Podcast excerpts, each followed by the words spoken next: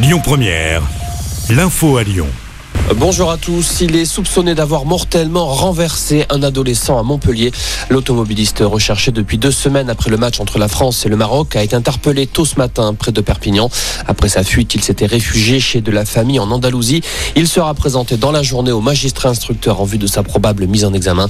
Le suspect est issu de la communauté des gens du voyage, ce qui avait déclenché des tensions communautaires dans le quartier après le drame. Une enquête ouverte en Dordogne. Un retraité est soupçonné d'avoir tué sa conjointe le soir du réveillon de Noël à Saint-Pierre-d'Hérault. C'est lui-même qui a appelé les pompiers. Il devrait être présenté aujourd'hui à un juge d'instruction et pourrait être mis en examen.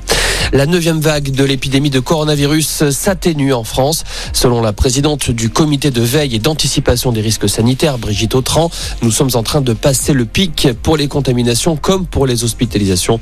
Brigitte Autran appelle une nouvelle fois les Français à la vaccination. Environ 40% des plus de 70 ans ont reçu un rappel. C'est très insuffisant selon elle. Une baisse historique de la consommation d'électricité des éclairages publics ce mois-ci. C'est ce que nous apprend Enedis. Selon le gestionnaire, la consommation a baissé de 20% durant la première quinzaine de décembre. Il faut dire que de nombreuses communes ont décidé de réduire drastiquement leur éclairage pour faire baisser les factures. Selon Enedis, l'éclairage public est responsable de plus de 40% de la consommation d'électricité annuelle des communes françaises. Un coup de pouce pour tous les Français qui se chauffent au bois. Les démarches pour obtenir le chèque énergie bois ouvrent aujourd'hui. Plus de 2 millions et demi de foyers sont éligibles à cette aide exceptionnelle de 50 à 200 euros en fonction des revenus. Et puis, il est l'un des scientifiques les plus célèbres au monde. Il y a 200 ans, jour pour jour, naissait Louis Pasteur, connu notamment pour avoir mis au point le vaccin contre la rage.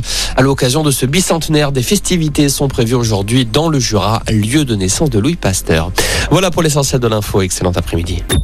Écoutez votre radio Lyon Première en direct sur l'application Lyon Première, lyonpremière.fr et bien sûr à Lyon sur 90.2 FM et en DAB+. Lyon Première